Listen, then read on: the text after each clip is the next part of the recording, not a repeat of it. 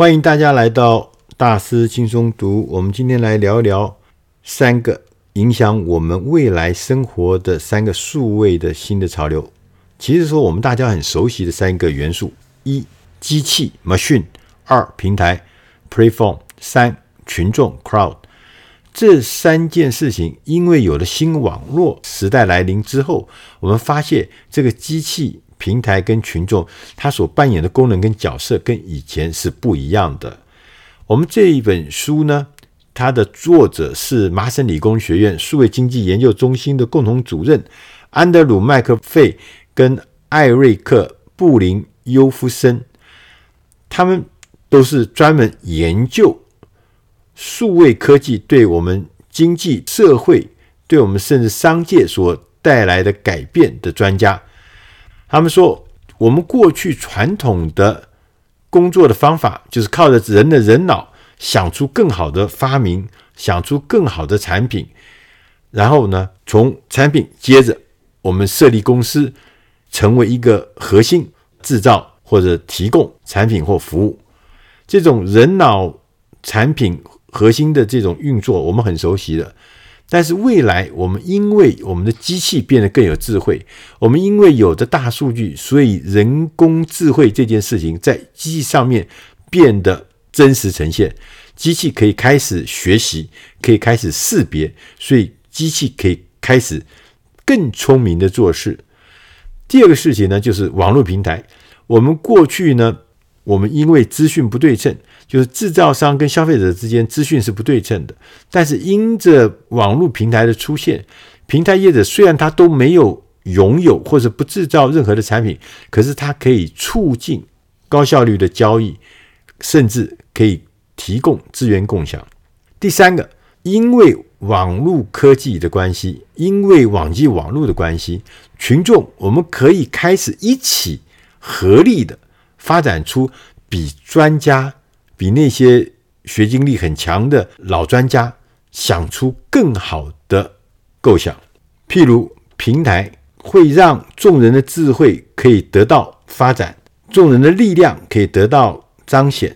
iPhone 第一代出来的时候，当时贾伯斯先生认为，我们 iPhone 上面所有的 APP 运用全部要我们自己苹果开发的。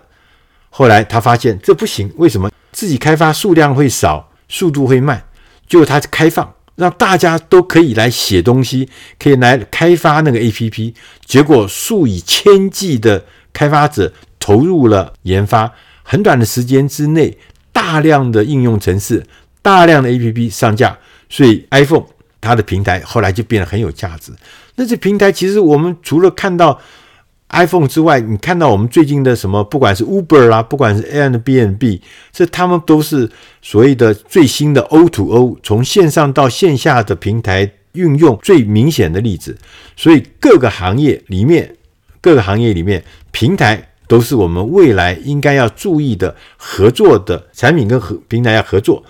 同时呢，核心跟群众也要合作。他举了一个例子，譬如说机电。电子公司机就奇异了哈，一年他们大概要花五十二亿的研发经费，所以就是请很多专家来做事。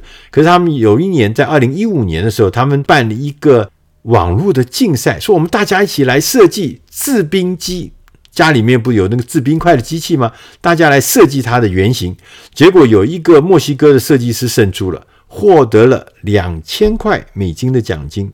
所以这个原型设计只花了两千块美金就拿到了。当时他就开始来设计一个原型的新的士兵机，但是他很害怕说：“哎，我这样子做到底对不对？”他又又开始在这个所谓的众筹群众募资的平台 i n d i g o g o 上面呢，开始推出说：“你们要不要来预定看看，试试看？”我们这个新产品，这产品还没做，但是我们就给你看原型之后呢，你如果愿意的话，又可以用一个比较优惠的价格，将来产品出来的时候可以得到这个商商品，就竟然五千多个客户就付了钱，销售金额竟然高达两百七十万美金，这个让我们过去我们熟悉的产品进入市场或者服务进入市场的方法完全改变了，这就是兴起了因着。平台因着网际网络，让群众跟我们的产品之间有了新的互动的或是介入的方式。那接着作者也讲到人脑跟机器之间的关系。我们过去呢，我们很多的事情都是用人来操作来管理，用经验。那他就举了一个 Google 的例子，Google 它是全世界最大的资料中心，因为资料中心是非常耗能源的，要耗很多很多的电。它不但耗电，而且还要呢，因为产生很多的热能在运算的过程中，所以必须要冷却，否则要么会过热，会宕机。所以呢，这个控制啊。就不只是要根据负载量啊，用量的大小要做变化，外部的天气，呃，天气今天是三十度，还是今天是十五度？那当然，所有所用的这些能源也会不一样。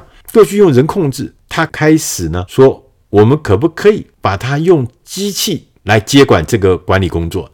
结果接管下来之后，立刻就呈现了非常显著的不一样，因为机器呢，把过去的所有的历史的数据。把它做大数据的统计，接着开发出一个演算法，他知道什么时候该用多少的电，什么时候要用多少的冷气，他都知道什么时候流量会变大，什么时候用量会增多。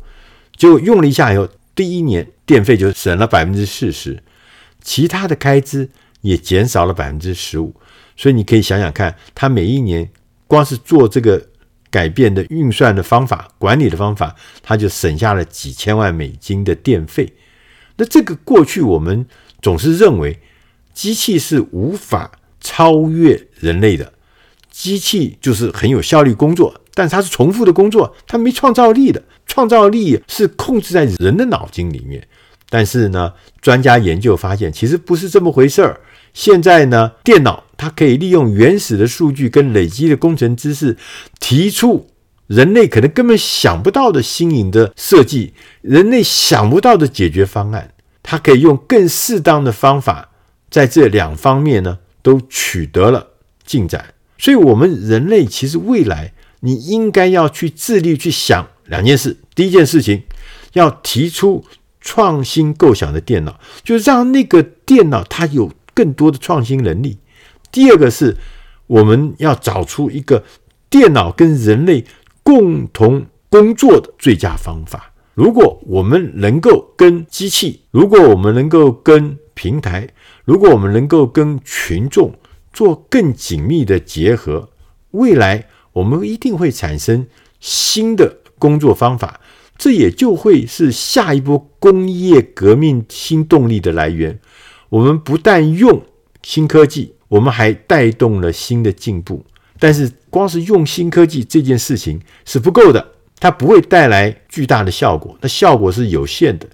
我们必须要先做一个事情，就是业务系统，你整个的运作系统必须经过重新的设计跟重新的配置，你才能够充分的运用数位经济时代的优势，而产生。高效率才能产生大的获利，所以公司我们不但要用新科技，还要有效率的做过去的工作，这才能够运用到所有科技的效果。这也是这本书讲的重点。我们如何改变思维，善用科技，让机器、平台、群众成为数位时代三个关键元素，为我们营造。更美好的生活。以上这本书是出自《大师轻松读》第六百九十四期，机器、平台、群众。希望你会喜欢。谢谢大家，再会。